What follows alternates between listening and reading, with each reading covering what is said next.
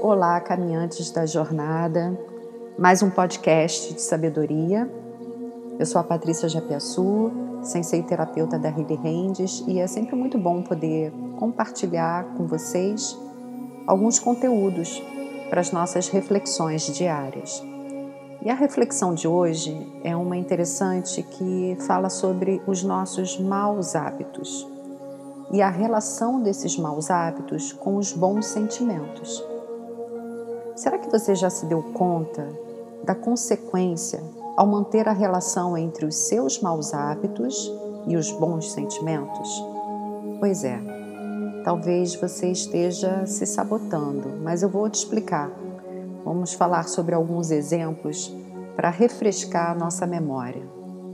Por exemplo, os maus hábitos alimentares ou qualquer outro costume que tenhamos.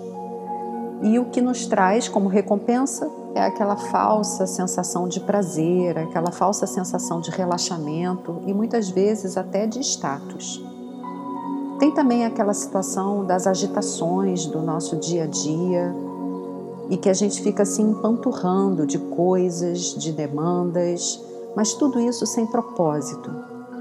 Ao mesmo tempo, é como se essa loucura fizesse a gente se sentir vivo, importante. E os ciúmes, essa emoção perturbadora que habita em todos nós, mas que existem níveis de ciúmes. Em outro podcast, em algum momento, eu vou falar sobre isso. Mas em relação aos maus hábitos e os bons sentimentos, tem momentos que o ciúmes e essas suas truncadas, cansativas formas de assim se relacionar, a gente compartilha esses ciúmes com o outro, achando que é como se nós estivéssemos comunicando o nosso suposto amor. E ciúmes não tem nenhuma relação com o amor.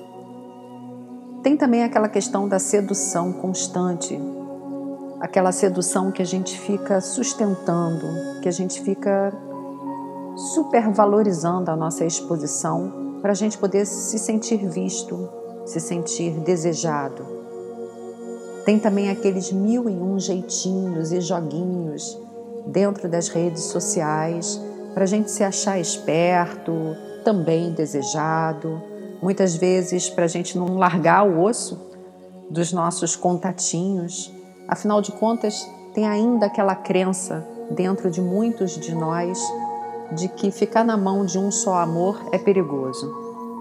E por aí essa listinha tensa, mas real, ela vai seguindo.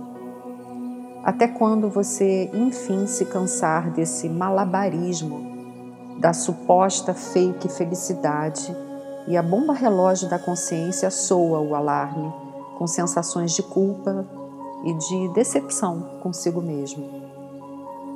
Essas atitudes nada mais são do que a famosa autossabotagem e a nossa incapacidade de nos abrirmos para o melhor, para as chances que a vida nos confia, para a constante oportunidade que temos em treinarmos a visão ampla e sairmos do moedor de almas que nós mesmos alimentamos.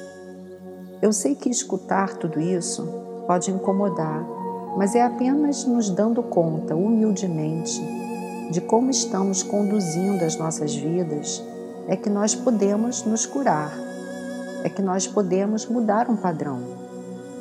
Só assim entra a ação do antídoto, que é deixar o coração valente pulsar, aquele coração que não desiste de ser honesto, justo, transparente e confiante de que para sermos mais leves no viver, basta a consciência translúcida de nossas atitudes.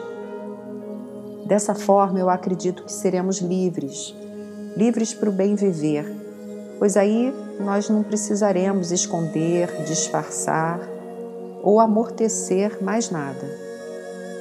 Então fica a reflexão para vocês no dia de hoje um beijo no coração e até o próximo podcast.